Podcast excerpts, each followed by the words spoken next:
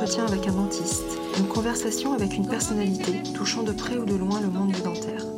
Le but, vous faire découvrir et mettre en lumière des parcours incroyables, surprenants et surtout inspirants.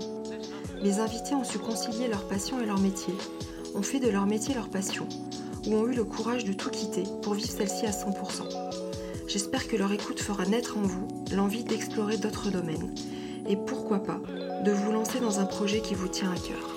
En attendant, je vous souhaite une très belle écoute.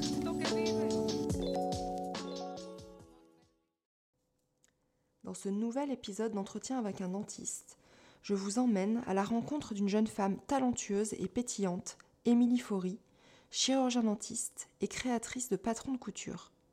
Émilie a découvert l'univers de la couture et du patronage alors qu'elle était enceinte de son deuxième enfant et qu'elle a dû s'arrêter précocement pour une grossesse un peu compliquée. Cette passion qui dure depuis six ans ne l'a pas quittée, et elle nous explique comment, à force de travail et de détermination, petit à petit, elle a créé sa marque et arrêté son métier de chirurgien dentiste pour se consacrer désormais à son grand projet Maison Fauve. Vous allez voir que finalement, il y a beaucoup de similitudes entre la couture et la dentisterie, et que nous avons toutes les qualités requises pour exceller dans ce domaine.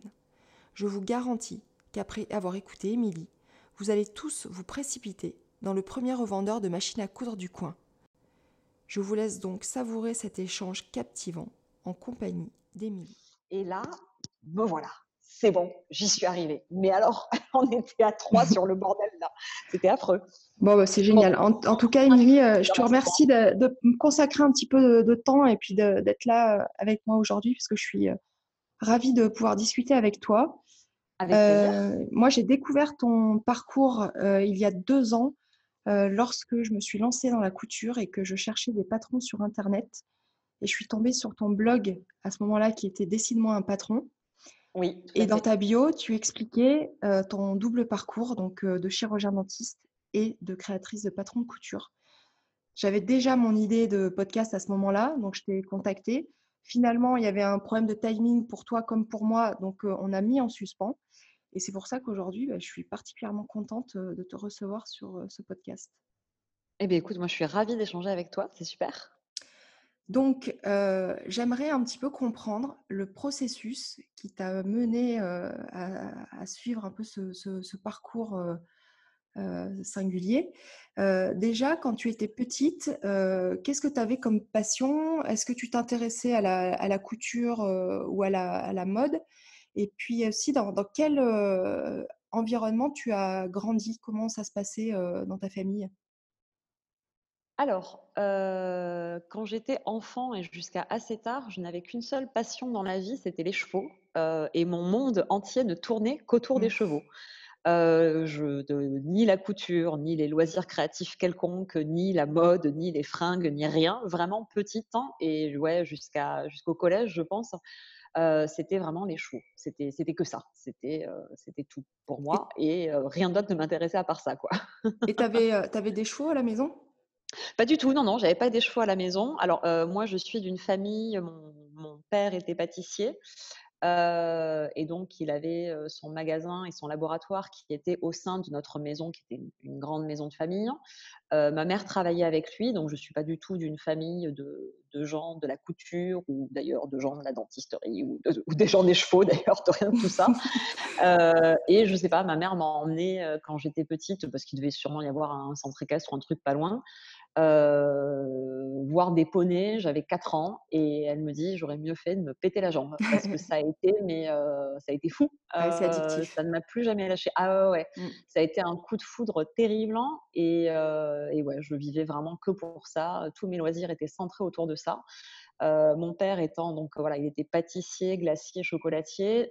toutes les vacances scolaires, il travaillait.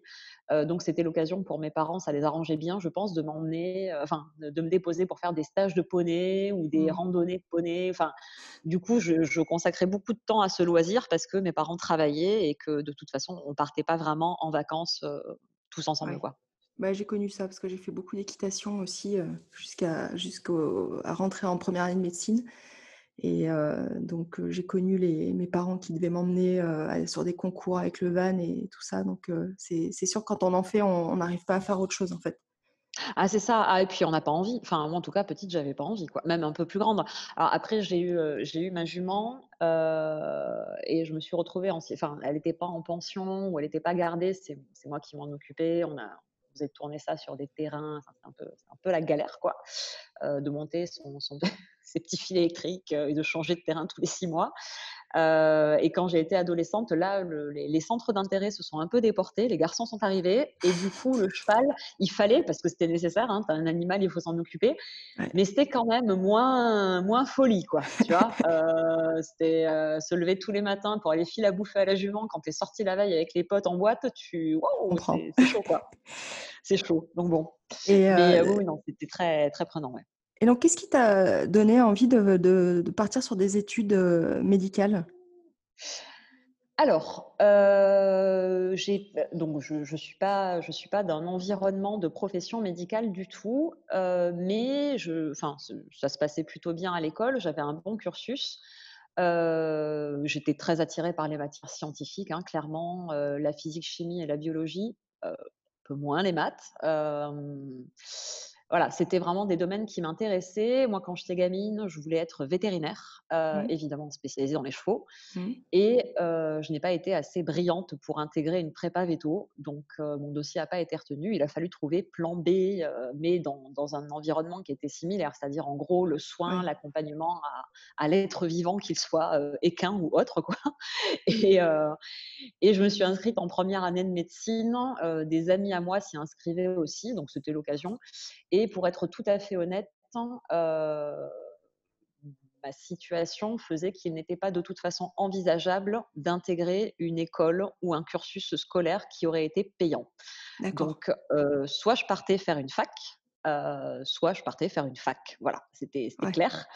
et vu que les matières scientifiques et le domaine médical m'intéressaient, ça me semblait tout à fait évident de m'engager là-dedans et j'y suis allée, j'y suis allée comme ça, quoi. je ne connaissais pas du tout la profession de dentiste en dehors de mon statut de personne qui se faisait soigner mmh. ponctuellement. je, vraiment, c'était un domaine qui m'était complètement inconnu et je fantasmais complètement sur les études médicales parce que c'était aussi un domaine qui m'était inconnu. Je connaissais pas, je connaissais pas la médecine, ses spécialités. Mon grand rêve, c'était d'être neurochirurgien. Voilà. D'accord. Bon, ben non. Mais c'était sur, quelle fac à Montpellier?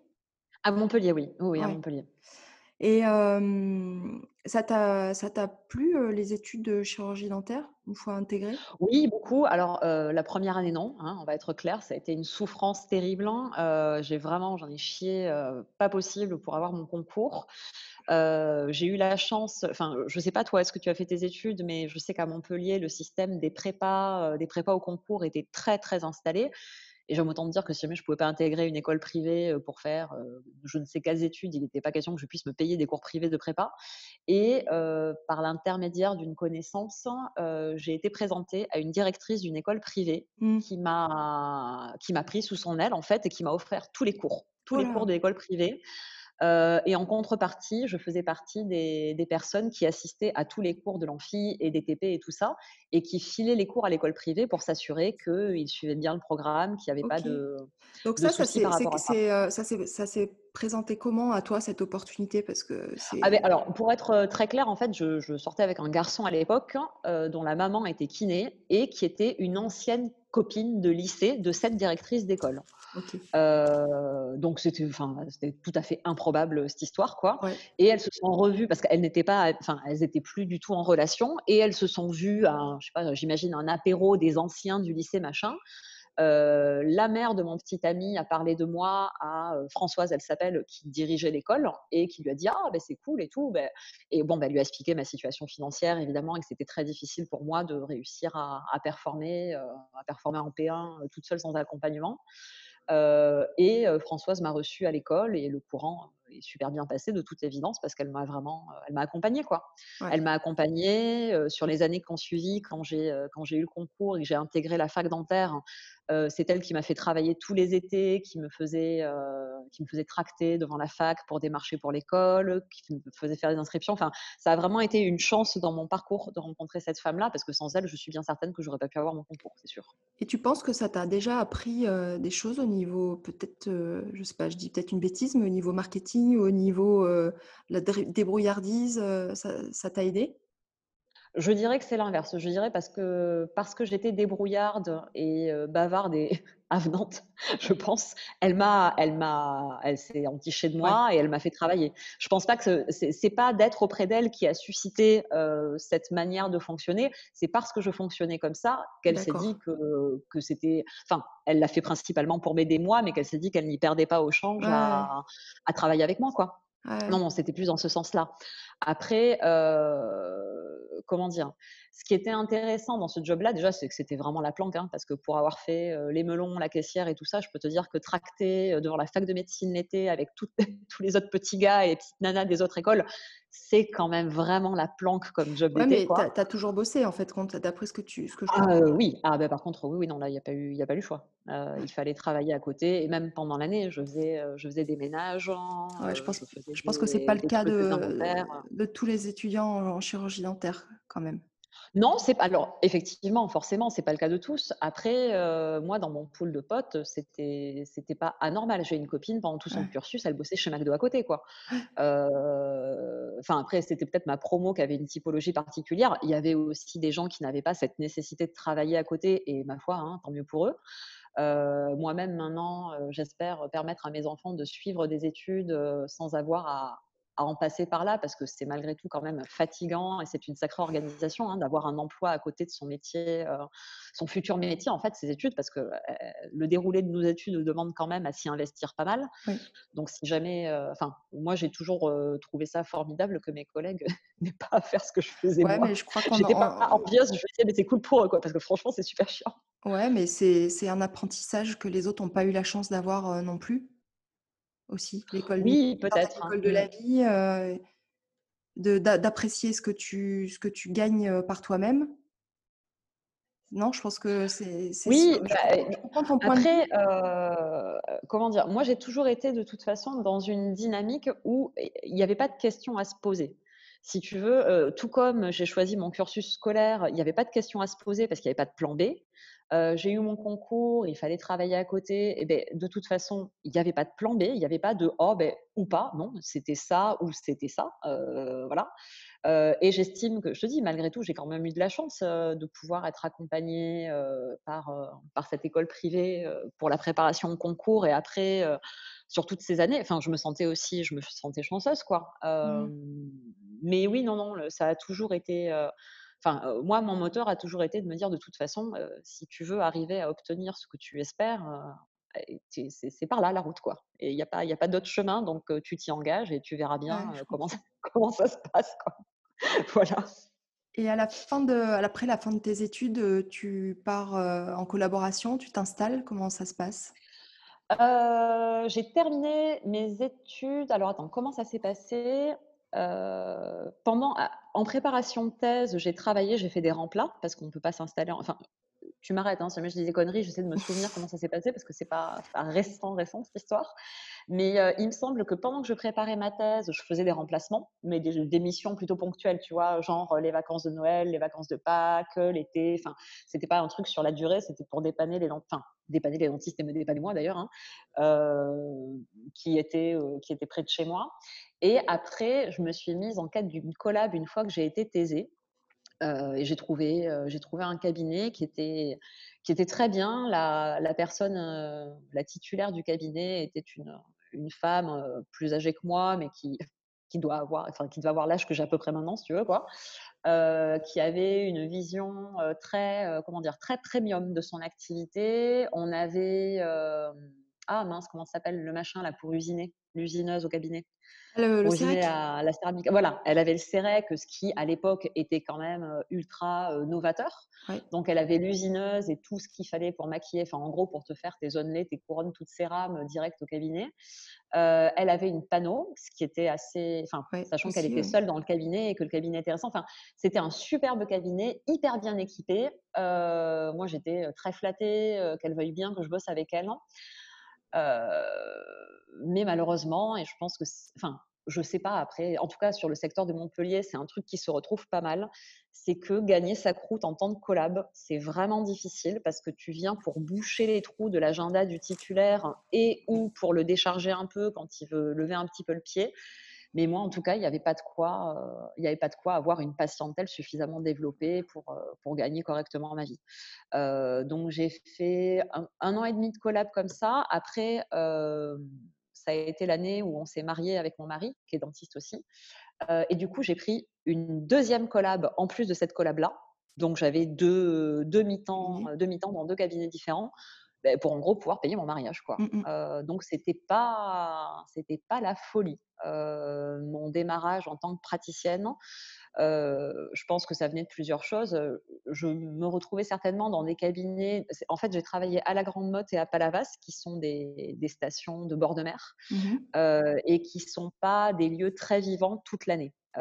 L'hiver, ben, c'est un peu mort, quoi, et les gens ne m'ont pas attendu pour avoir leur propre dentiste, donc j'étais pas indispensable.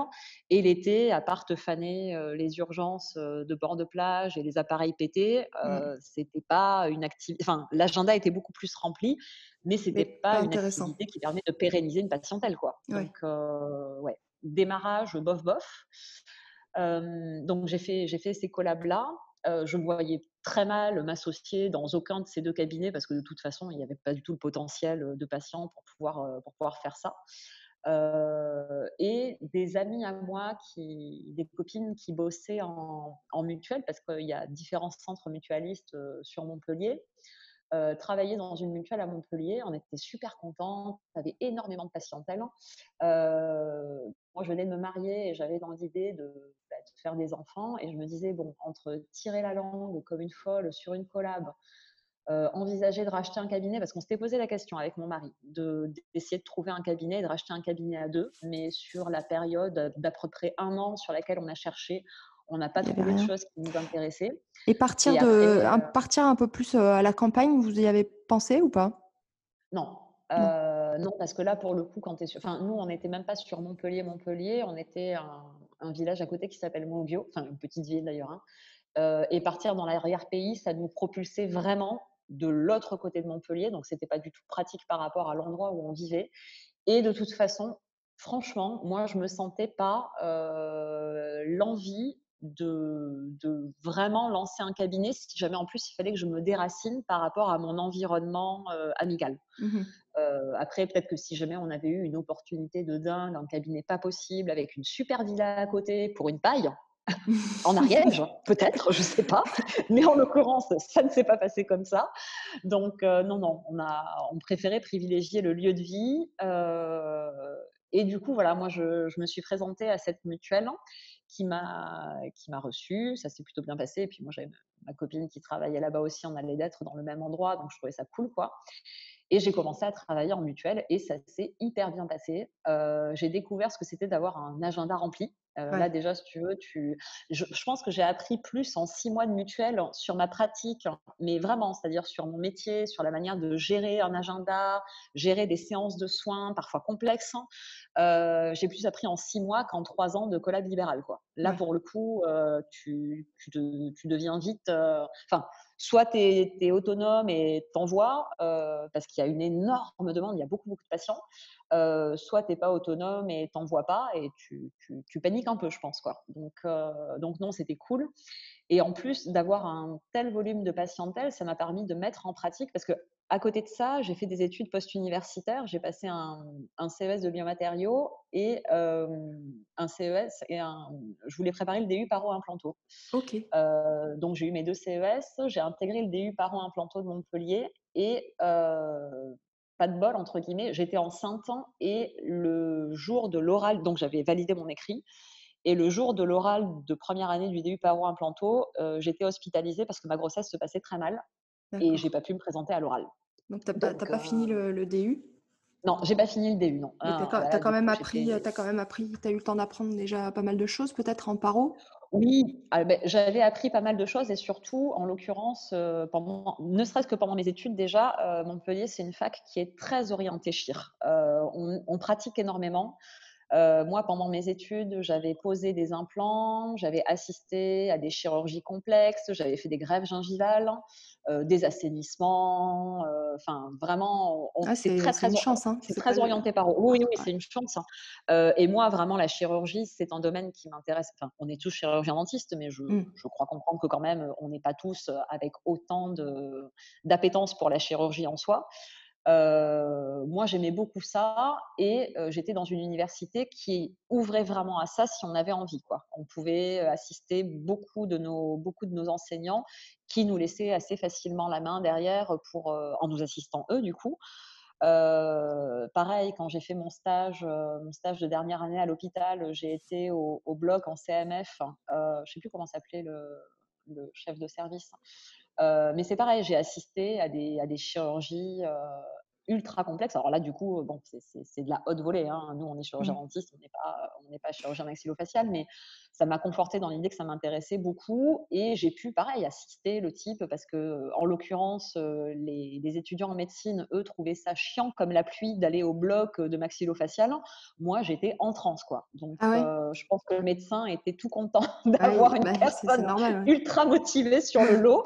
Et j'étais de toutes les chirurgies à écarter, à assister, à Enfin, c'était vraiment le bonheur. Quoi. Donc oui, très très chir. Euh, et le fait d'être à la mutuelle m'a permis d'exprimer vraiment euh, tout ce côté euh, chir. C'était génial, quoi. ouais, c'était très cool pour ça. Donc en fait, donc le cabinet mutualiste dans lequel tu étais, tu es resté combien d'années?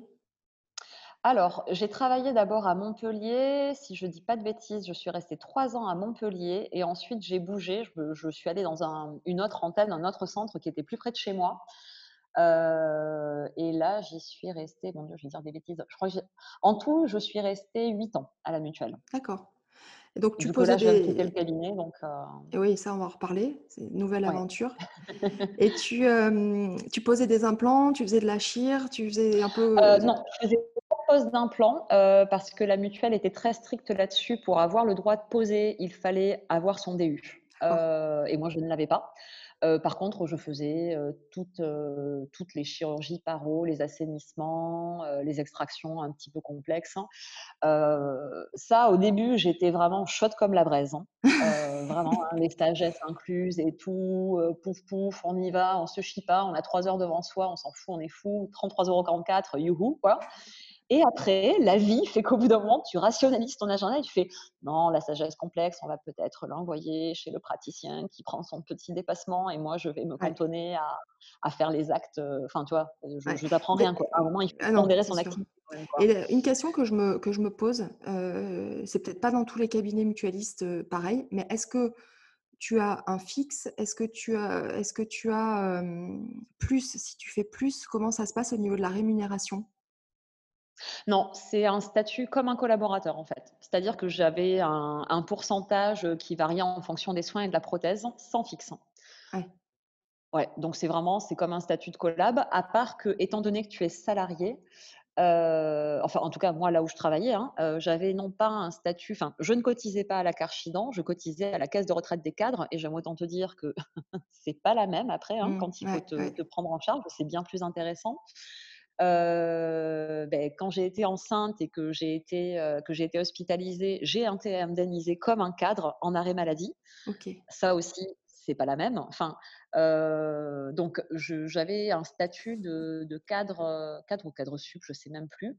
Mais par contre, non, pas de minimum de rémunération assurée. au niveau des congés payés, c'est un comment dire, c'est un pourcentage de ta rémunération annuelle euh, qui est ramené en paiement de tes congés payés et qui t'est versé en une fois sur l'année. Euh, moi, honnêtement, hein, je trouvais ça euh, tout à fait confortable et bien, sachant que la question d'un fixe ne se pose pas parce que mmh tu as plein de travail. Enfin, vraiment, tu travailles énormément. donc, je ne sais pas à combien ils auraient, ils auraient établi le fixe, mais normalement, tu le dépasses. Quoi. À part peut-être les tout vraiment, quand j'ai démarré, démarré au tout départ, parce qu'il faut quand même monter ta patientèle, il faut prendre tes marques et tout, bon, il faut mettre en place tes plans de traitement. Mais après, euh, moi, j'en ai pas eu besoin. Mais je sais qu'il y a d'autres mutuelles qui fonctionnent différemment. C'est un, fixe en REM, plus derrière un pourcentage. Euh, oui, non. Enfin, en tout cas, moi, ça ne m'a pas, pas posé ce souci. Donc là, tu tombes enceinte de ton premier enfant. C'est ça. À ce moment-là. Et qu'est-ce qui se passe? Donc, qu'est-ce qui te ça si j'ai compris un peu ton parcours, c'est à ce moment-là que tu vas commencer à t'intéresser, au patronage? Non, ça c'était pour mon deuxième. Ah, c'était pour le deuxième. Tu vois, un premier, ouais, un premier qui a 8 ans et un deuxième qui a 5 ans. et c'est sur ma grossesse du deuxième où je, alors je m'intéressais ni à la couture, ni au patronage. En fait, je m'intéressais aux fringues. Euh, vraiment, hein, je, connaissais mais rien du tout à la couture. Euh, et c'était vraiment pas un écosystème. Moi, les loisirs créatifs et tout ça, ça me, ça me passait mais à 10 000, si tu veux. Quoi. Ça ne m'intéressait pas du tout. Enfin, ça m'intéressait pas. Je, trouvais ça cool, mais c'était vraiment pas dans mes, dans mes loisirs. Euh, je m'étais remise à monter à cheval entre temps, donc j'aime autant te dire que c'était là que j'étais repartie pour un tour de manège, littéralement. Quoi. Donc, j'avais pas de place à consacrer. Puis, j'avais déjà mon premier enfant, l'équitation que j'avais repris. voilà. Et puis après, j'ai été enceinte de mon deuxième fils. Et vu que ma première grossesse n'était pas très bien passée, j'ai négocié avec mon employeur en lui expliquant que moi, de toute façon, mon médecin allait m'arrêter relativement tôt dans ma grossesse parce que je ne voulais pas avoir un risque de fausse couche ou d'hospitalisation comme ça avait pu m'arriver avant. mon employeur l'a tout à fait compris et on s'est organisé de sorte à ce qu'il puisse, lui, derrière, trouver quelqu'un pour me prendre en charge. La date à laquelle j'allais m'arrêter de travailler, on l'avait envisagé plus ou moins ensemble. Donc, j'étais très sereine sur cette grossesse-là et du coup, j'ai été arrêtée. Évidemment, je ne montais plus à cheval. Hein, je faisais très attention à, comment se passait ma grossesse et ben, je, continuais à lire mes magazines de mode, à dessiner des fringues. Et puis, il y a eu une émission qui est passée à ce moment-là à la télé qui s'appelait Coups humains, mmh. qui était une émission sur la couture, en fait. Et tu es chez toi, tu travailles pas, tu regardes la télé, quoi. Donc, j'ai regardé ça et je me dis, waouh, quand même, et tout, ça a l'air cool, cette histoire. Enfin, vu qu'ils cousaient des vêtements essentiellement, les gens dans cette émission, c'était pas des ah, sacs, des trousses ou des coussins je me suis dit, ah tiens, quand même, ça a l'air cool, quoi. Mais je me suis pas dit, ça a l'air cool, je vais coudre. Je me dis, ça a l'air cool. Effectivement, la couture est un domaine qui existe. Et si jamais je me mettais en quête de trouver une couturière autour de chez moi pour coudre des vêtements que je dessine. C'était ça mon, cheminement à moi, quoi. Découvrir le domaine, la couture, quoi, me remettre en tête que ça existait, de me dire qu'il y avait des gens dont c'était le métier, et me dire tiens, je vais aller solliciter une personne comme ça, pour me, pour me coudre les vêtements. voilà, là, je suis, je suis en matière. Ça fait, des, ça fait des mois, je fais plus les magasins. J'ai un peu de rond de côté. Même si jamais ça me coûte un peu de sous de me faire faire une pièce sur mesure, du moment que je l'ai dessinée et qu'elle est comme je l'ai imaginé, que j'ai kiffé choisir du tissu, franchement, ça vaut le coup. quoi. C'est bien. et la couturière que j'ai rencontrée, m'a dit ah mais c'est trop bête, vous voudriez pas plutôt que je vous apprenne, que je vous montre comment on fait, comment vous avez dessiné une pièce comme ça, mais si jamais vous voulez, je peux vous montrer comment on la patronne et comment on la coud. Bon, je suis restée un peu interdite parce que je m'y attendais pas du tout. Je fais écoutez, elle me dit de toute façon c'est un forfait, que je le fasse moi ou que vous le fassiez vous, le coût sera le même. on essaye quoi. Je fais bah oui, écoutez, essayons, on va commencer et puis si jamais clairement au bout de la première séance on voit que c'est pas fait pour moi et que j'y je lui embringue rien, sachant que j'avais jamais touché une machine à coudre de ma vie, quoi. je lui dis, «Bah, si jamais on voit que ça le fait pas, non, on va arrêter là parce que c'est pas fait pour moi et que de toute façon, c'est pas pour ça que je suis venue. Et on a commencé. Et ça s'est très très bien passé. en tant que dentiste, la dissociation du travail du pied avec une pédale et du travail de la main qui a rendu la mise en comment dire la prise en main de la machine excessivement facile. c'est vrai que, c'est, vrai que je suis d'accord. Ouais, j'ai pas pensé que ça pouvait avoir expliqué par ah, notre ah mais c'est, vrai que oui. Hein, j'y pensais pas du tout avant, mais oui, clairement, d'être capable de faire travailler ton pied pour régler, ben, comme une fraise, en fait, enfin comme une turbine, hein, d'adapter vitesse et d'adapter le, oui, le rythme que tu vas imposer à ta machine avec ton pied versus avec tes mains, tu guides ton tissu, tu désépingles, tu fais ben, tout ce que tu as à faire. Hein pour le coup, ça ne m'a posé aucun problème. Hein. pareil, être minutieuse, hein, faire très attention. Enfin bon, voilà. En gros, la couture, je pense, est un domaine de compétences qui peut tout à fait aller au dentiste si tant est que ça les intéresse. Parce que vraiment, je pense pas être quelqu'un d'extraordinairement doué. Je pense juste que j'avais une prédisposition du fait de mon métier à pratiquer cette activité pour le patronage, ben, après, c'est de la géométrie à place, tu veux, quoi. Donc, c'est pas non plus. Très, très compliqué de comprendre les rudiments. C'est autre chose, bien évidemment, hein, d'en faire son métier. Attention, hein, j'ai énormément travaillé ensuite pour en arriver où je suis maintenant.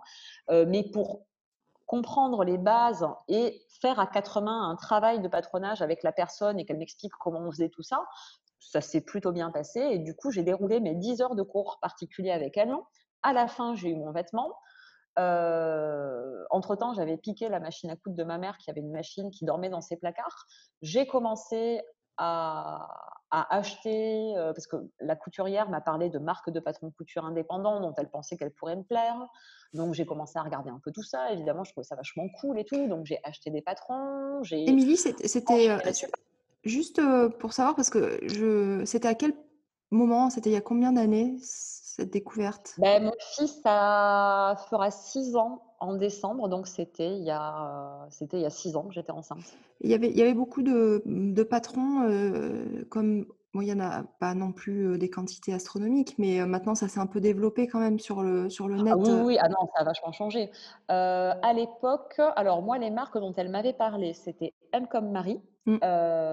c'était Direndo, euh, je réfléchis et après, en fait, quand tu vas sur, euh, quand tu vas sur internet et que tu tapes ces patrons-là, tu as, des, des propos. Enfin, déjà, elle m'a introduit au terme de patron de couture indépendant. Alors là, moi, si tu veux, c'était. Euh, voilà, je ne savais même pas que ça existait. Déjà, patron de couture, on était assez loin de, de ce que je connaissais. Donc, patron de couture indépendant. Et là, j'ai tout un tas de marques qui sont tombées, des marques étrangères aussi. Donc, je trouvais que ce qu'elle faisait était, était, vachement chouette. Je me souviens. Named, je crois que ça s'appelle. Oh, je sais plus. Enfin, il y avait déjà quelques marques qui étaient bien installées et surtout les merceries en ligne, parce que la découverte de, la vente de patrons en ligne va de pair quand tu vas sur Google avec les merceries en ligne. Et du coup, les merceries sont des, ben, des petites, euh, dire, des petits concept stores de la couture, quoi. Euh, surtout les jolies merceries un petit peu sympas. Euh, tu avais les petites marques de patrons en vogue, tu avais les jolis tissus qui allaient bien. Enfin, tu avais tout qui était, qui était prêt pour, pour pouvoir te lancer. et à côté de ça, quand même, je, ben, j'ai vu que chez le buraliste, il y avait des magazines comme Burda qui mmh. proposaient un prix défiant toute concurrence, 45 patrons d'un coup. Tu vois, tu fais, oh putain, 5 balles, 45 patrons, c'est incroyable ce truc. Quoi. Et après, tu l'ouvres et tu fais, ah ouais, d'accord, ok. très bien, très bien. Très bien, très bien, très bien. bon, pourquoi pas, hein, moi j'ai des trucs, hein, mais c'est laborieux, quoi. Hein. C'est laborieux. Ah, c'est pas ce qu'on attend aujourd'hui de, la mode, en tout cas. Ben, c'est pas ce qu'on attend aussi bien en termes, enfin après là je parle pour moi, hein, aussi bien en termes de style qu'en termes d'ergonomie du produit.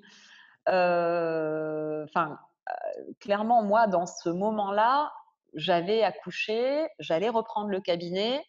Euh, il n'était pas question que je passe ne serait-ce qu'une demi-journée juste à décalquer le truc, à retrouver les lignes sur la planche de patron qui comporte 20 patrons sur une planche de burda pour après. Enfin, ouais. il quelque chose de plus pratique.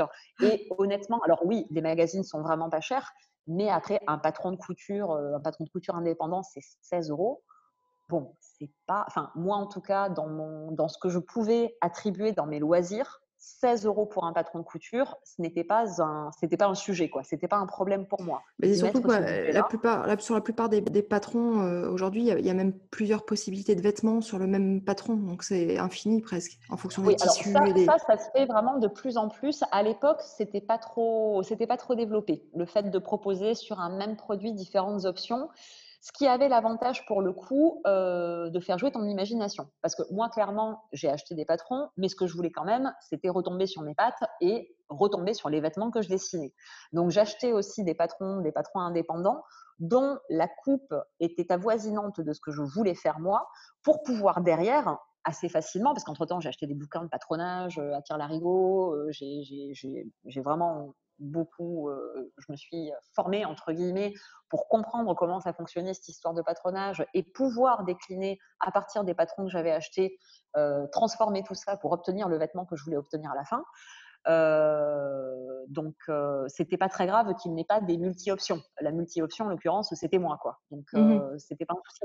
Mais c'est vrai que maintenant, enfin, moi, je sais par exemple pour Maison Fauve, j'ai à cœur d'essayer de d'étendre le champ des possibles avec un même modèle. Oui, je trouve ça plus intéressant et déjà, moi, je trouve ça plus sympa pour moi. Euh, et puis pour les, pour les couturières aussi, je trouve ça vachement plus, vachement plus sympa.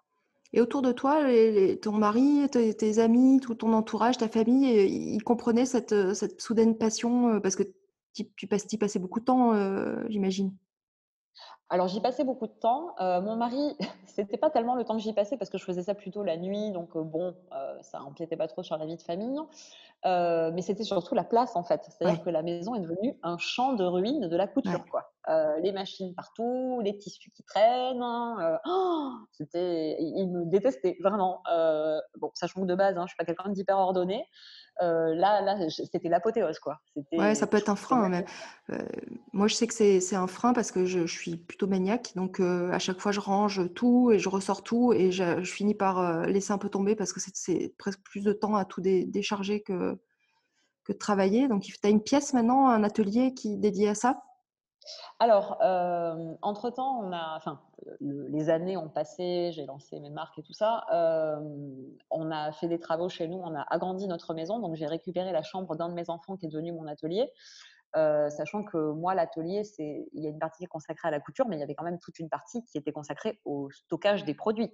C'est-à-dire qu'il fallait, le garage, c'était affreux. Euh, cette pièce-là, c'était plein à rabord. Euh, et là, actuellement, maintenant, j'ai un vrai atelier de 85 mètres carrés dans une zone, euh, dans une zone consacrée. Enfin, voilà, c'est un, vrai lieu. Je pars de chez moi le matin, je vais travailler à mon atelier, quoi. C'est pas, c'est pas une pièce annexe de chez moi. J'ai toujours mon atelier de couture chez moi, mais ce qui, qui est moins consacré aux pros, quoi. D'accord, je comprends. Et quand est-ce que tu as lancé, ça a vraiment démarré, Dessine-moi un patron? Alors, j'avais lancé au départ, j'avais des amis qui faisaient des sites internet et j'avais lancé un blog, et un compte Insta et je trouvais ça fun en fait parce que je trouvais que la communauté couture déjà à l'époque était super, dynamique en ligne et puis alors moi pour le coup, moi j'étais inconnue à cet environnement mais j'aime autant te dire que c'était pareil pour tout mon entourage et toutes mes amies. C'était un truc, on n'y était pas du tout sensible, hein. Euh, donc de trouver des lieux sur lesquels montrer des choses, échanger avec les personnes, je trouvais ça vachement, vachement cool et surtout je m'attendais pas à ce que ce soit si dynamique si dynamique dans le sens où il y ait autant de monde et qui, qui soit vraiment très très engagé sur les réseaux sociaux, à commenter, à partager, à donner son avis, tous les blogs de couture. Enfin, j'ai découvert un monde qui m'était inconnu et qui était, qui était aussi fun que les blogs mode ou les blogs beauté. Ou, enfin, là, on, on commençait à être sur la, la comment dire, les heures de gloire des blogs, quoi, euh, où vraiment c'était euh, le nouveau média euh, sur lequel les filles s'exprimaient, c'était hyper frais.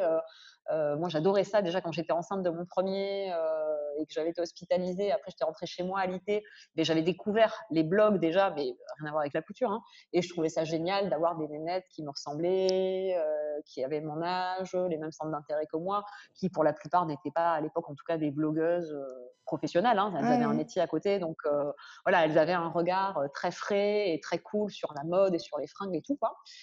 Et là, j'ai découvert ça dans la couture. Il y avait des nanas qui avaient des blogs de couture qui étaient dans cette veine-là, à part que plutôt que de poster des fringues qu'elles ont achetées chez Zara, eh bien, elles les ont cousues. Mais après, les codes des photos, la présentation, enfin, je trouvais ça génial. Je ne m'attendais pas à trouver ça dans ce domaine-là.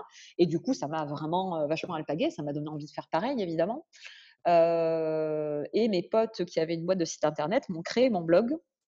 Et il y a eu une concomitance en fait avec ça et le fait qu'une mercerie en ligne qui s'appelle Pretty Mercerie et qui avait une certaine renommée déjà sur les réseaux sociaux, c'est une mercerie digitale et ça prenait bien. Ça faisait pas très très longtemps qu'ils étaient lancés, mais ils avaient une sélection de tissus vachement cool. et Pretty Mercerie m'a contacté pour être modèle et égérie pour la collection qui allait faire leur, leur automne-hiver quoi. Euh, donc ça, c'était sur Instagram? Ouais, ils m'ont, ils m'ont, ils m'ont trouvé sur Instagram et après, euh, enfin, de mmh. manière concomitante, Instagram et le blog en fait, les deux, euh, les deux étaient, l'un allait avec l'autre quoi. donc j'étais super contente, super flattée et il me trottait déjà dans la tête un peu de proposer mes propres patrons parce que je voyais que les modèles que je posais ça plaisait, ça se passait bien, j'avais des retours qui étaient intéressants. Le fait en plus que Pretty Mercerie me contacte, enfin bon, je me disais, il y, a quand même un truc à faire, quoi. et mes potes qui avaient la, boîte de site internet venaient de racheter une imprimerie, donc la, les, planètes s'alignaient parfaitement pour que j'ai le lieu de production des produits, pour que je puisse les diffuser, parce qu'il leur suffisait d'attacher un e-shop à mon blog. Enfin, tout avait l'air très simple. Hein. en théorie en tout cas. Et surtout, j'avais avec cette campagne à venir une fenêtre qui allait s'ouvrir avec une, une mise en avant de mon compte Instagram et de mon blog pour moi, c'était, il fallait pas rater ça, quoi. c'était l'occasion ou jamais de se dire, tu vas avoir un coup de projecteur sur toi d'une communauté que tu veux essayer d'atteindre avec les produits que tu vas proposer. Si tu vas pas maintenant, enfin, je veux dire, c'est trop con, quoi. Donc, j'ai travaillé comme une folle tout l'été pour être prête pour la rentrée. Ça n'a pas été facile déjà parce qu'il a fallu développer les modèles et surtout parce que moi, je m'étais formée et j'avais des compétences pour patronner, mais pas pour grader. C'est-à-dire qu'un patron de couture. alors ça, il faut que tu, nous, tu, nous, expliques un, un petit peu ce que c'est. Mmh. Un patron de couture, donc, c'est comme un, un dessin technique d'un vêtement avec le dessin des pièces comme un puzzle en fait.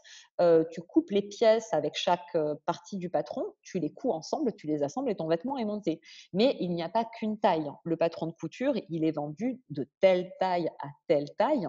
Euh, c'est ce qu'on appelle la gradation du patron, c'est-à-dire sur un même modèle, le décliner dans un éventail de tailles. Et ça, moi, je ne savais pas le faire. et je n'avais pas le temps de me former pour le faire. Je n'avais pas l'équipement, surtout qu'il faut avoir des... c'est quand même mieux quand tu peux travailler en digitalisant les patrons et en travaillant directement sur des logiciels appropriés parce que ça te permet de contrôler informatiquement qu'il n'y a pas d'aberration dans ton patronage, que tous les petits crans qui aident à monter les pièces entre elles sont bien en place et se répondent bien d'une pièce à l'autre. Donc, je me suis mise en quête de trouver une modéliste hein, pour travailler avec moi et pour m'aider à construire cette première collection en vérifiant mon travail de patronage et en digitalisant et préparant les modèles pour que moi, après, j'ai des fichiers envoyés à mon imprimeur. Quoi. Donc, tout ça, ça s'est fait. Euh, ça s'est fait. Euh, l'été a été chaud, vraiment. Et tu, travaillais, euh, tu, travaillais, combien de jours par semaine au cabinet? Moi, quand j'ai repris après la naissance de mon deuxième fils, j'étais à trois jours par semaine, sachant que le temps, le temps plein dentaire au centre était à 4 ans, donc moi j'étais à 80%. Ok. Voilà. Donc trois jours, par, semaine, tu étais au cabinet et tu aimais ce que tu faisais, tu prenais plaisir à soigner tes patients? Oh oui, bien sûr. Oui, non, non, mais moi, après, le boulot me plaisait. Et puis, alors là, qu'on soit bien clair, hein, je ne me suis pas euh, dit, oh là là, j'ai un plan B professionnel de fou qui va me tomber dans les bras. Mmh, L'avenir va m'appartenir. Allons-y. Enfin, c'était vraiment. C'était un euh, loisir, mais. Vraiment comme un loisir, Comme un loisir et comme, euh, je te dis, enfin, parce qu'il a quand même bien fallu que j'investisse un petit peu d'argent pour lancer tout ça. Et je me disais, bon, allez, imaginons, euh, je ne sais pas, un an d'une activité euh, que tu ferais en club ou j'en sais rien, combien ça te coûterait? Ah euh, Un an de, shopping moyen, combien ça te coûte? Sachant que là, le but, c'est quand même de coudre des fringues et d'en acheter moins. Hein, bon, ben, cette thune-là, tu l'as, consacre-la à ça prends-le comme un loisir. Si jamais en plus c'est un loisir qui peut te permettre de l'autofinancer par la suite, et eh ben, c'est encore mieux. Euh, si jamais ça rencontre pas le succès escompté, ben, ce sera quand même une expérience que tu auras eue. Ça aura été cool, ne serait-ce que tu vois, faire la campagne, présenter des modèles et tout. Enfin, bon, c'est pas, pas perdu dans une vie de faire un truc pareil. Donc, il n'y avait pas d'ambition particulière rattachée à ça et il y avait juste une grosse excitation de faire ça en plus du reste quoi. mais ça ne remettait à aucun moment à ce moment-là, ça ne remettait en cause mon statut de chirurgien dentiste et mon travail. je comprends. La question ça, ça, prend déjà pas mal de temps parce que là, si je comprends bien, pour alimenter déjà ton blog, le compte Insta, tes créations. Donc, il fallait que tu, tu crées tes patrons. là, ça a été donc pendant cet été-là que tout, ces, tout ces, a commencé pour le patronage. Mais tu crées tes patrons. Après, tu couds ton vêtement. Ah, Ensuite, tu portes tout ton vêtement. Donc, Comment? Non, je dis que tu t'en couds un sacré paquet. Parce que entre le moment où tu penses à un produit et le moment où le produit est développé, t'en passes du tissu, tu vois, avant d'obtenir le résultat escompté. Il n'y a pas, comment dire, c'est pas, c'est pas linéaire entre j'ai une idée de patron, je réalise le patron, je couds le vêtement, le vêtement est prêt à être gradé et euh, je fais mes visuels. Il y a tout un, enfin, en tout cas pour moi, hein, euh, il y a eu tout un tas de tâtonnements entre ce que j'avais dans la tête au niveau des modèles et ce que j'arrivais à obtenir.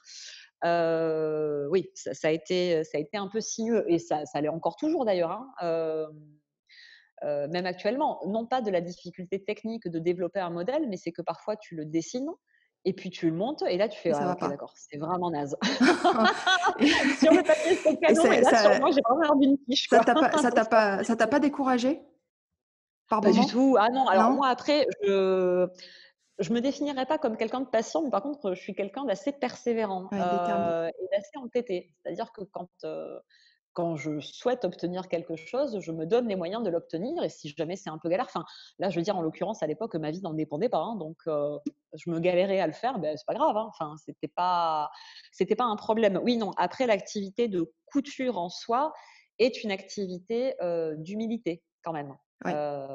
oui. Ouais, il faut défaire, il faut refaire. Quand tu démarres, mmh. humble.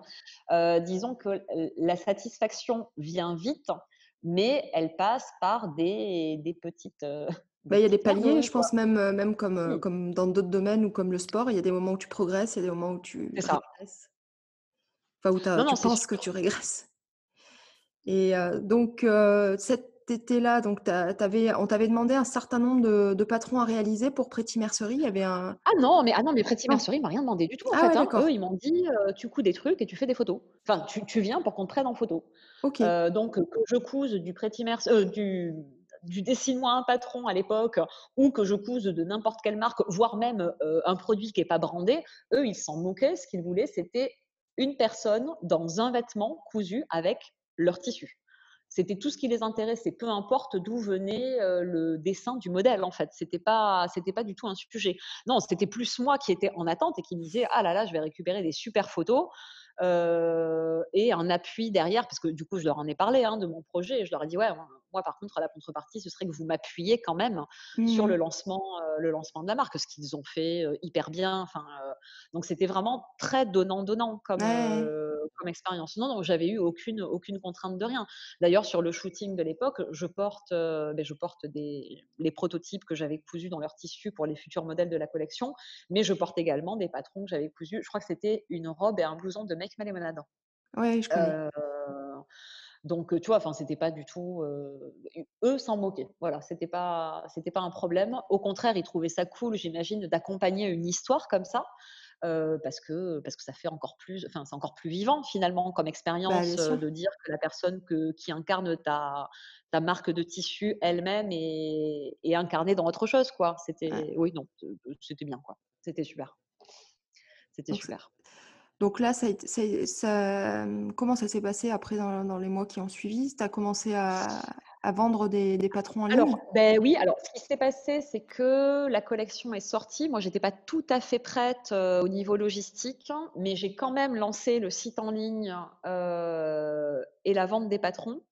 Une espèce de petite pré-vente, c'est-à-dire que les gens qui commandaient seraient livrés 15 jours après mon imprimeur, c'était mes potes, si tu veux. Donc, bon, il fallait juste se mettre un peu en place parce que c'est pas. Enfin, honnêtement, hein, développer un produit comme ça, c'est de A à Z, c'est pas facile, quoi. De trouver ton packaging, de comprendre comment tu vas expédier, d'installer ça sur un site internet, de voir pratiquement comment tu vas t'y prendre. Enfin bon, voilà, il a fallu se mettre un petit peu en place. Et du coup, avec cette histoire de campagne, je ne m'étais pas tellement laissé le temps de réfléchir à comment on le met en place. En gros, c'était on y va, on réfléchira après. Bon, ben, voilà. je pense que c'est une bonne façon de faire. ben, là, pour le coup, oui, l'occasion était trop belle. Enfin, il n'était pas question de, laisser passer ce, coup de projecteur. Euh, donc, ils ont lancé la campagne. Moi, j'ai lancé en parallèle euh, la marque. 15 euh, jours après, les produits ont commencé à être réceptionnés par les clientes, ont été cousus, ça s'est bien passé, le retour a été plutôt bon. Et toi, tu te sens, tu te sens comment à ce moment-là? C'est jubilatoire c'est... Ah ben c'est super. Ah ben, quand tu vois les premières personnes qui cousent les trucs que tu as fait, déjà quand tu as les commandes qui tombent, ah, déjà tu es, comme, es comme un enfant, hein, donc tu es tout content, c'est Noël quoi. tu te dis youpi, c'est génial et tout. puis il y a quand les couturières réceptionnent leurs trucs et qu'elles disent ah j'ai reçu, oh là là, j'ai tellement hâte de m'y mettre. Parce que ça c'est aussi la magie des réseaux sociaux, c'est que les gens communiquent énormément sur leur expérience et pas simplement sur à la fin bim j'ai cousu ça, voilà ce que c'est. C'était très très bienveillant. Les gens disaient qu'ils aimaient la collection quand ils, ils repostaient les photos de la collection, puis ils postaient quand ils recevaient leur colis. Enfin, et c'est toujours le cas d'ailleurs maintenant. Hein. Euh, j'ai de la chance d'avoir une communauté qui est très engagée. Ouais, tu as, surtout une ouais, vraiment, communauté qui est assez. c'est super quoi. Oui, ce que les je gens c'est que tu as, une grande communauté sur, sur Instagram, puisque je crois que tu as presque 38 000 abonnés sur ton, sur ton compte. Là, je ne sais, plus, je sais plus à combien j'en suis. je crois que je suis pas loin de 40 ans. donc oui, non, non, c'est génial. Franchement, c'est super et puis j'ai la chance d'être suivie par des gens extrêmement, extrêmement bienveillants et, et que, que, ça reste toujours très, très agréable et toujours, oui, toujours très bien d'échanger avec les gens sur ce, sur les réseaux sociaux, sachant que c'est parfois un peu la jungle, hein, cet, endroit-là, donc je mmh. m'estime extrêmement chanceuse. mais bon, voilà, ça a commencé comme ça. les retours étaient bons. Et puis, du coup, moi, j'étais chaude comme la vraie. Je fais, hé, boum, deuxième collection, quoi. Parce que, si tu veux, l'idée, l'idée du vêtement n'est pas, c'est pas le problème, en fait. J'ai pas un problème de réfléchir à ce que je voudrais proposer comme vêtement. J'ai plus un problème à, le matérialiser et à, à le matérialiser pas simplement comme un vêtement, mais aussi comme un vêtement reproductible par d'autres. C'est ça le nerf de la guerre du patron de couture. C'est pas juste proposer de la mode à coudre, c'est proposer de la mode à savoir coudre soi-même. Tu vois ce que je veux dire? Et ça, c'est un gros challenge. ça a été une des choses sur laquelle j'ai beaucoup, beaucoup travaillé et je continue encore à beaucoup travailler là-dessus pour ma marque. c'est chaque saison d'être capable de proposer toujours de nouveaux vêtements avec toujours quelque chose de remarquable et de vraiment cool, et en même temps en gardant à l'idée qu'il va falloir que les personnes soient capables de le refaire. Parce que sinon, le produit n'a aucun intérêt. Quoi. Ça veut dire la, clarté des explications du, patron, ça veut dire peut-être des, tutoriels des... Ah, la clarté des explications du patron, des tutoriels, mais même dans la manière dont ça se monte. quoi. C'est que mmh. pour arriver à un même résultat visuel, tu peux avoir différentes manières d'assembler tes pièces entre elles. Il y a la méthode facile, il y a la méthode un peu plus balèze, il y a la méthode professionnelle au final, en vrai, tu n'auras pas tout à fait le même résultat. Il est évident que quand tu es sur un niveau de finition très élevé, tu ne peux pas avoir le même résultat qu'un niveau de finition médian. Mais malgré tout, la couturière, elle, elle veut arriver au médian. Et si après tu lui montres comment on fait le plus plus, elle est encore plus contente. Mais tout le monde ne peut pas accéder au plus plus tout de suite. Et hein. puis il y a, le, le matériel aussi. Oui, il y a le matériel, oui, bien sûr, il y a la qualité de la machine, euh, il y a... La euh, surjeteuse Voilà, la surjeteuse, là, c'est un vrai sujet, en fait, parce que honnêtement, très rapidement, quand tu commences à coudre du vêtement, et pas simplement de l'accessoire, quand tu commences à coudre du vêtement, la surjeteuse, c'est ce qui permet de finir les coutures. Mmh. C'est-à-dire ce qui va, quand on regarde sur les vêtements du commerce, euh, les coutures des pièces entre elles sont arrêtées par une succession de, petits fils qui bouclent entre eux. Euh, c'est ça qu'on fait avec une surjeteuse. Et quand tu ne le fais pas avec une surjeteuse, la limite de ta couture est beaucoup moins propre, a tendance à s'effilocher quand tu laves tes vêtements. Donc, on va dire que c'est un investissement qui, quand tu prends goût à la couture et que tu veux te faire tes vêtements, tu passes très rapidement le cap parce que, parce que tu as trop les boules d'y avoir passé 6 heures à tout coudre une robe magnifique et qu'au bout de trois lavages machine, elle ressemble à un peu chiffon. Quoi. Donc, euh, oui, oui. Mais c'est vrai que euh, l'accessibilité au matériel et sans même parler, alors évidemment, il y a la contrainte financière, mais il faut même comprendre en fait euh, pourquoi tu irais acheter ça là et pas ça là. Et enfin, c'est des choses, c'était moins évident avant d'avoir accès à ça. Maintenant, de plus en plus, c'est, enfin, là vraiment, la couture devient un loisir à part entière et qui, intéresse de plus en plus de gens.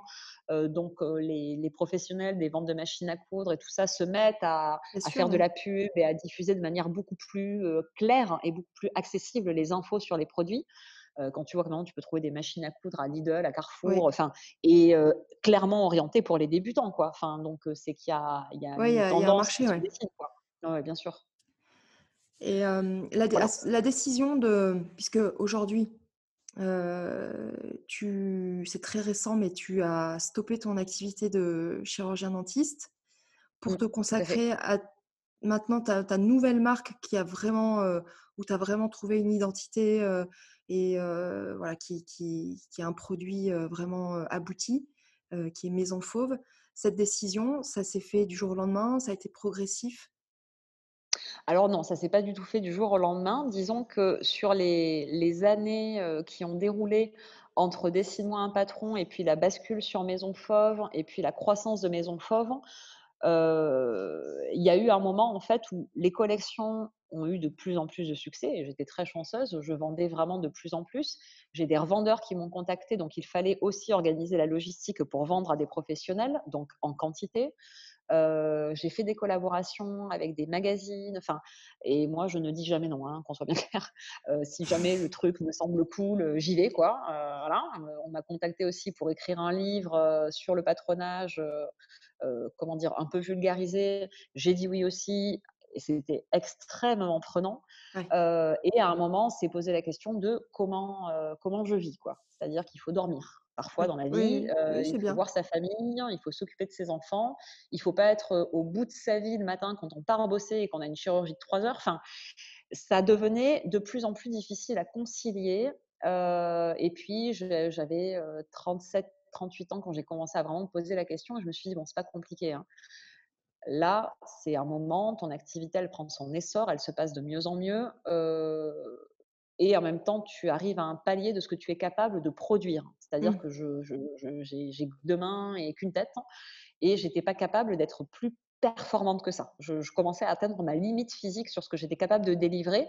Et forcément, si tu délivres pas plus, ben, tu peux pas grandir plus. C'est compliqué.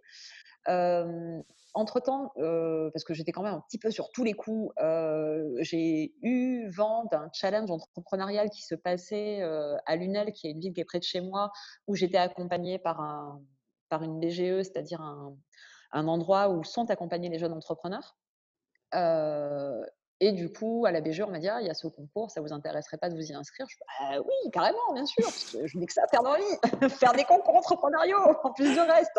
Mais bon, je trouvais ça rigolo. Et puis, quand tu entreprends comme ça, tu es, assez seul quand même. Hein. C'est très, ça isole beaucoup ce genre de choses. Donc, je me suis dit allez, c'est l'occasion de retrouver d'autres personnes qui, font des choses qui n'ont rien à voir avec moi, mais qui partagent un peu cette, cette phase professionnelle là, quoi. Parce que le but, c'était d'être avec des gens qui, se lançaient. c'était un peu autour de qui ça. Étaient dans, la même dynamique. Voilà, c'est ça qui était dans la même dynamique. Hein. Et du coup, j'ai présenté ce challenge et j'ai fait partie des challengers, c'est-à-dire que j'ai gagné six mois d'accompagnement et de coaching d'entreprise. Et là, du coup, quand tu es face à des gens dont c'est le métier d'accompagner des entrepreneurs, on te fait voir que tu peux attendre plus de ton entreprise que ce que tu imagines que tu peux vraiment être plus grand, que tu peux vraiment te donner les moyens de rendre ça vraiment plus grand, mais par contre, il faut faire un choix. C'est-à-dire que tu peux pas, si jamais tu restes seul avec une activité, enfin avec un side project qui est ce projet que tu veux lancer, ça n'est pas possible. C'est bien, c'est sécure au début. Moi, c'est ce qui m'a permis pendant des années de lancer ma marque de patron parce que tout l'argent qu'elle me rapportait, je le réinjectais dans la marque. ce n'était pas une nécessité pour moi de me rémunérer, donc ça m'a permis de financer la croissance de mon entreprise. Et ça, c'est une chance folle. Hein. Après, c'est au prix d'énormément de travail et de sacrifices sur ma vie, mais sans aucun regret évidemment. Et c'est vrai que du coup, au bout d'un moment, tu dis bon, ben, il va falloir, il va falloir lâcher la corde, quoi. Il va falloir y aller. et ces gens qui m'ont accompagné m'ont vraiment motivé, motivé à ça. Et après, ben, il faut commencer parce que moi, je suis quand même, enfin, comme je te l'ai dit au début de, l'entretien, hein, moi, je ne viens pas d'une famille issue de cet environnement-là. J'ai travaillé pendant toutes mes études hein, pour pouvoir ben, assurer, assurer un revenu quand je n'en gagnais pas encore en tant que dentiste. Hein. L'argent était pour moi un vrai problème. C'est-à-dire que abandonner tout ce que j'avais construit financièrement, bon, quand on est chirurgien dentiste, c'est un peu le propos de ton podcast, donc je m'adresse à des gens qui savent de quoi je parle, on a mmh. quand même un niveau de vie qui est conséquent. Prendre le risque de lâcher ça, c'était, ça me faisait vraiment très peur, vraiment beaucoup, beaucoup, beaucoup, beaucoup. Et au bout d'un moment, j'ai essayé de rationaliser tout ça en me disant de toute façon, dentiste, tu le seras toute ta vie. Ça, on ne pourra jamais te l'enlever. Et si ton machin, ça se pète la figure, si tu le vois beaucoup plus grand qu'il n'est et que finalement tu n'y arrives pas, eh ben, c'est pas grave en fait. cette fois-ci, tu, tu, partiras en libéral, tu monteras ton propre cabinet et puis ben, voilà, c'est pas grave quoi. Donc j'ai essayé de rationaliser tout ça. J'en ai évidemment parlé avec mon mari, hein, qui était lui qui voyait tout le travail que je fournissais et le succès que ça rencontrait à chaque saison. Donc voilà. Et après, j'ai eu de la chance aussi d'être intégrée dans une pépinière d'entreprise, après tout l'accompagnement par le challenge, et de rencontrer celle qui serait par la suite mon associée et qui viendrait travailler avec moi sur Maison Fauve. Et là, quand tu rencontres quelqu'un qui voit aussi grand que toi pour ta boîte, alors que c'est pas c'est pas la sienne au départ quoi. Elle a, elle a aucun intérêt à le voir grand si c'est tout petit, tu vois. Elle va pas le faire pour te faire plaisir. Et, qui décide, qui te dit, bah, écoute, moi je veux bien t'accompagner pour pour voir si on arrive à pousser ça et si jamais on y arrive, et eh ben, et ben je viens complètement avec toi ensuite ça te fait réfléchir. Au bout d'un moment, tu fais oui, bon, ben voilà, il faut que moi aussi j'arrête tout et que je me mette là-dessus et que je, je fasse grandir cette boîte pour qu'on puisse être à deux là-dessus et, en avant, quoi. Donc voilà, ça fait accélérer très vite. Hein. Qu'est-ce qu'elle faisait, ou qu'est-ce qu'elle fait ton associée, comme métier? Beh, mon associée était, ma conseillère et celle qui m'accompagnait au sein de la pépinière d'entreprise. D'accord. En fait, on s'est rencontrés, heu, pour que je sois intégrée à la pépinière d'entreprise et c'était mon interlocutrice pour être intégrée et la fin de l'entretien s'est soldée par, heu, une envie de sa part de travailler avec moi et au-delà de l'accompagnement simple, c'était beaucoup plus, heu, beaucoup plus engageant que ça, quoi. Donc elle, elle a quel Donc, heu, rô du elle joue quel rôle, aujourd'hui dans Maison Fauve? Alors Julie, elle joue un rôle, très complémentaire du mien. Elle est à côté de moi là, c'est gênant d'en parler du coup. Elle joue un non, non, mais c'est gênant, il y a pas de secret, hein, de toute façon. Elle joue un rôle très complémentaire du mien. C'est-à-dire que moi je suis, je suis pas très bonne pour les chiffres, je suis pas très bonne pour la tout ce qui est prédictif au niveau financier. Heu, je suis pas très bonne pour monter des dossiers, donc là déjà, bienvenue, bienvenue pour m'aider parce que vraiment je suis une grosse naze. Elle m'aide pour tout ce qui est compta, elle m'aide aussi pour prendre du recul sur, heu, la vision qu'on a de l'entreprise et heu, les différentes pistes qu'on peut aborder. Enfin, tu vois, elle a un un œil qui est différent. Heu, moi, j'ai le nez qui est collé au carreau alors qu'elle, elle a plus de De distance. Donc, recul, heu, il y a des fois des choses voilà, elle a elle a un recul qui est très différent du mien et Julie, par contre, était aussi étrangère complètement à la couture quand elle m'a rejointe. Heu et du coup, ça ça me permettait d'avoir encore un autre œil sur mon activité, heu, un autre regard qui était plus, heu, peut-être, comment dire? Plus rationnel sur ce que l'on était capable de construire avec Maison Fauve, sur ce qu'on était capable, heu, de construire aussi bien en tant que marque qu'en tant qu'entreprise et ça, c'est sachant que son métier, c'était quand même d'accompagner des entreprises. Donc je me suis dit: «Bon, heu, la fille, sait de quoi elle parle, quoi», tu vois? Donc heu, c'était bien et là, du coup, maintenant, beh, elle m'accompagne sur toutes les sur toutes les tâches, sur, heu, le prospect de nouveaux revendeurs, sur le SAV, sur, la gestion des des commandes. Enfin, on travaille à à 4 mains sur tout ça, quoi. Ah, c'est top et Ouais, cool. donc là, ça fait ça fait ça fait envie même. Ça fait, heu, quoi, depuis le mois de mars que tu as stoppé Oui, ton activité? Heu, c'est très récent donc, mais c'est très tu récent, oui. tu te sens comment de de plus aller au cabinet, de Alors, franchement, les derniers six-huit mois au cabinet, c'était très dur. mmh, C'était très dur parce que, je mettais en place des choses pour préparer ma sortie et que c'était beaucoup plus lent et beaucoup plus compliqué que ce que je ce que j'aurais voulu. Donc, j'avais une, comment dire? Une porte de sortie du cabinet pour me consacrer complètement à Maison Fauve. Il y avait une route qui m'y emmenait et cette route ne s'arrêtait pas. J'avais pas une date butoir en disant: «Là, tu peux t'arrêter». La mmh date butoir était tributaire de tout un tas de choses qui devaient se mettre en place pour me permettre d'arrêter. Ouais. Et du coup, c'était fatigant parce que, forcément, hein, à côté, Maison Fauve, ça continuait à grandir, ça continuait à avancer, il fallait organiser des salons pro, enfin et tu te dis: «Non, mais là, il faut que tu serres les dents, meuf, il faut vraiment que tu t'accroches, ta boîte, il faut que tu continues à la propulser malgré tout, même si tu penses que tu es arrivé au bout de ce que tu peux faire». Ben non, en fait, tu as toujours tu sais, c'est comme quand tu as pas d'enfant et puis tu as un enfant, tu vois: «Putain, là, je suis vraiment crevée» et puis tu en as 2, tu fais: «Ah bah, c'est ça, trop crevée, en fait» et bien après, tu montes une entreprise et là, tu fais: «Ah, là là, on commence à mettre le doigt, hein, sur Ouais. ce qui rend vraiment fatigué». Donc heu, tu tu es plein de ressources, en fait. Quand ce que tu fais, ça ça t'enthousiasme, beh, tu vas aller chercher les ressources avec les dents, avec tout et puis en plus d'avoir Julie qui commençait à me suivre sur cette période-là, à m'accompagner, bon, mais tu te dis: «Ouais, OK, heu, là déjà on est 2 donc tu Ouais, ça t'a aidé à prendre la décision. peu». Ah beh, à prendre la décision et surtout à me dire, beh, tu vois, un peu comme le truc avec Pretty Mercerie, tu as une fenêtre qui s'ouvre, tu as une personne qui te fait une proposition de venir travailler avec toi, heu, cette personne, elle va pas attendre des années que tu te décides à avoir le courage de partir. Bon, on y va, quoi. Mmh. Et du coup, c'était très fatigant de terminer, ces derniers six-huit mois au cabinet, parce que par ailleurs, moi, je voulais continuer à, beh, à être, à fond la caisse au cabinet parce que je sais pas comment dire, mais moi, je me sentais coupable. Il n'était pas question que je sois moins performante au cabinet sous Ouais, prétexte que Mmh. j'essayais de développer mon truc à côté. Donc je travaillais vraiment beaucoup, beaucoup, beaucoup au cabinet aussi. Donc ouais, en gros, j'étais la tête dans le guidon tout le temps et quand ça s'est arrêté, ça a été bon, non seulement une libération de dire: «OK, c'est fini», quoi, je n'en pouvais plus, j'étais en en apnée totale et là, ça s'arrête et ça fait du bien. et puis de me dire enfin, waouh, c'est parti, ton, ton aventure de ta vie professionnelle commence maintenant, quoi. Et puis, bim, Covid. voilà. voilà. Bah, mais bon, ça n'a pas empêché de travailler. Hein. Tu aurais arrêté, peut-être pas dans les mêmes circonstances, mais tu aurais, aurais, eu deux mois de, de temps libre.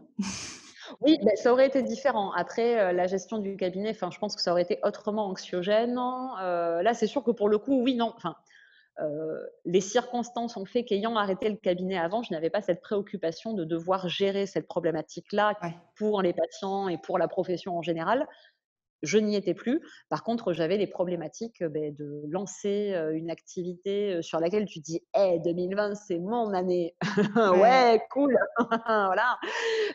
quand par ailleurs, tout un tas de secteurs sont sclérosés. Parce que moi, je c'est pas que Julie et moi et nos dix doigts. quoi. C'est mes prestataires, c'est mes revendeurs, c'est le courrier qui est acheminé. Enfin, c'est pas juste dire ah, mais on s'en fout, on est fou, on travaille de chez soi, même pas peur. quoi. Non, c'est qu'il y a toute une chaîne autour de toi qui est un peu impactée par, euh, par cet état sanitaire euh, auquel on a été confronté. Mmh, mmh, mmh. Et ça m'a fait un peu flipper. Ça s'est pas mal passé, hein, mais euh, c'est vrai que tu te dis, punaise, c'est chaud, quoi.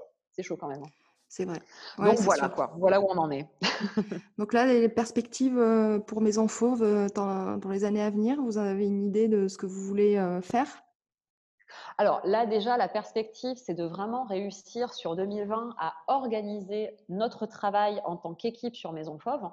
Euh, parce que vu que vu qu'on a dû rester euh, confiné, la mise en place, ce dont je te parlais, de l'atelier n'a pas pu se faire. Hein. On n'a pas pu euh, venir en présentiel à l'atelier, on n'a pas pu équiper l'atelier.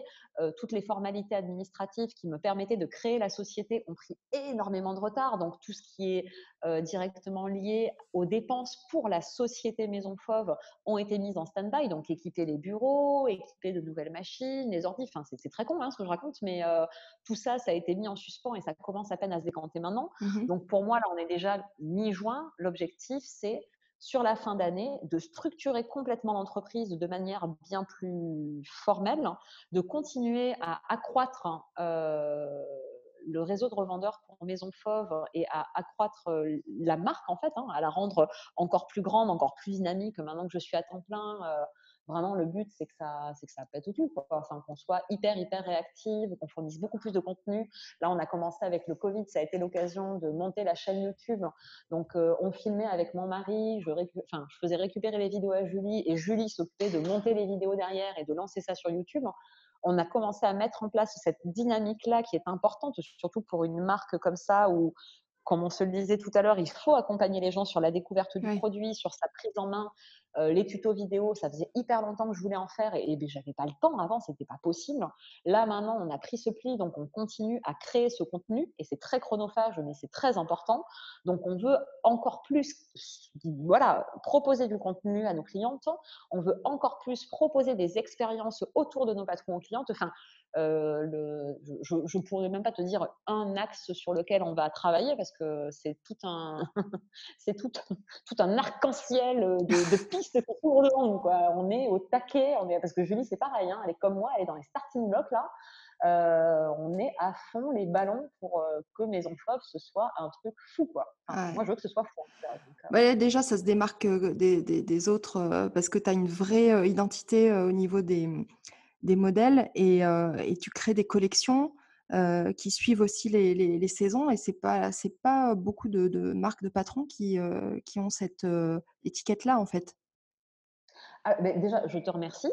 c'est très gentil de me dire ça. après, moi, je m'en suis jamais cachée. Hein, de toute façon, ce qui me plaît, évidemment que la couture, ça me plaît, mais moi, ce qui me plaît, c'est le vêtement. Voilà. moi, ce qui me passionne, c'est le vêtement, c'est travailler des univers de collection, travailler des ambiances de collection, réfléchir aux tissus qui vont aller avec ça. Enfin, je pense pas être, être euh, comment dire, extraordinaire dans cette approche de la chose. Mais en tout cas, euh, moi, je veux que ça se voit. Euh, c'est très important pour moi de, prendre par la main mes clientes et de leur dire, ben voilà, voilà ce que je vous ai préparé pour cet hiver. Punaise, je suis trop à fond là. Il y a un truc trop beau que je vous prépare.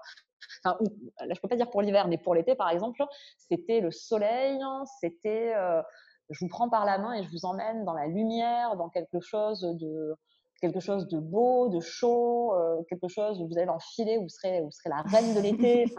Vraiment, c'est ça, euh, c'est ça l'univers. La collection d'hiver de l'année dernière, euh, c'était l'art déco, c'était quelque chose d'un peu plus sophistiqué autour de l'art en général et du design. Donc, réfléchir à un shooting qui communiquerait ça, à des tissus. Enfin, non, c'est passionnant. Bah, c'est un travail de designer, de marque, et peu importe que la marque, que ce soit une marque de patron ou une marque de vêtements, c'est une marque de mode, quoi. Moi, je, ce que je veux, c'est que Maison Fauve soit une marque de mode. C'est ça mon objectif. Et bon, pour l'instant, c'est très clair dans ma tête et c'est pas forcément clair pour tout le monde. Parce que quand tu vas voir des gens qui connaissent pas du tout la couture, tu leur expliques, ils font ouais, ok, génial ton idée. Euh, mais pour moi, oui, c'est un moyen d'exprimer ma vision du vêtement et de la mode qui est, qui est juste euh, différent. Et en plus, ce que je trouve vraiment cool avec la couture, c'est que même tes clientes derrière revisitent ton univers. Mmh un vêtement que tu vas acheter tout fait, tu peux le porter, l'accessoiriser, ne pas le porter comme la personne sur le lookbook et te l'approprier. Mais quand tu l'as fait, quand tu as choisi ton tissu, que tu as choisi tes boutons, euh, voire même que tu t'es permis des petites transformations par rapport au modèle que tu as acheté, là, moi, quand les personnes repostent derrière leur réalisation, euh, c'est Noël à nouveau tous les jours parce que elles me surprennent, je trouve ça super. Il y en a qui vraiment font des transformations hyper intéressantes. Je dis ah mais comment j'ai pas pensé à proposer une option comme ça, c'est trop cool. Enfin, ça se nourrit en fait. mon travail est nourri parce que proposent des couturières. C'est, il y a un vrai échange qui se fait entre mes clientes et moi et et c'est formidable. C'est vraiment l'apothéose de l'expérience du truc, quoi c'est quand, euh, c'est comme un enfant. Quand ton enfant, il commence à prendre son autonomie et à être présenté par lui-même ce qu'il est capable de faire, et ben moi, mes modèles, c'est ça. Mes modèles, c'est mes enfants. J'ai l'âge d'en assure. Ils font leur vie dans les mains d'autres personnes et après, ils me reviennent et je fais, mon Dieu, mais quel chemin, quoi. Tu étais, tu étais ma toute petite blouse et voilà ce que tu es devenue. c'est vraiment super, euh, super intéressant de, ah, voir ce que, comment les gens projettent eux-mêmes leurs propres envies et leur propre univers sur ton travail. C'est très, très intéressant. Ah, en tout cas, de, t'en entendre parler, euh, je peux te dire qu'il y en a un paquet qui vont, qui vont se mettre euh, à acheter une machine à coudre ou à ressortir leur machine, dont, dont moi la première.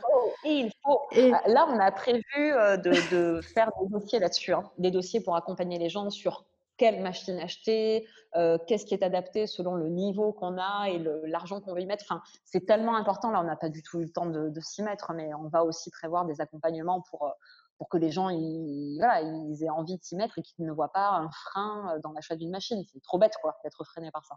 Ah, ça, fait, ça fait très très envie. Moi, je vais me prendre le patron Sierra et je vais, je je vais m'aménager une pièce dans la maison et je vais en mettre partout et eh, mais fais dormir tes enfants ailleurs et sois ta chambre. C'est ça. bah, en tout cas, euh, je sais que tu as un temps euh, imparti euh, et que je le dois. Oui, c'est vrai, oui, non, je parle et je regarde même pas l'heure. Émilie, c'était passionnant, vraiment passionnant de t'écouter ton parcours. ça fait rêver, mais même si derrière tu le dis, il y a énormément de travail, énormément de, de, temps consacré à ça. Mais franchement, bravo pour tout ton parcours et je vais suivre tout ça avec beaucoup, beaucoup, beaucoup d'intérêt. Mais merci beaucoup, merci de m'avoir donné la parole. Et puis c'est, comment dire, je retourne à mes premières amours professionnelles en venant parler avec toi finalement. C'est la boucle qui se reboucle de nouveau, c'est quand même très rigolo.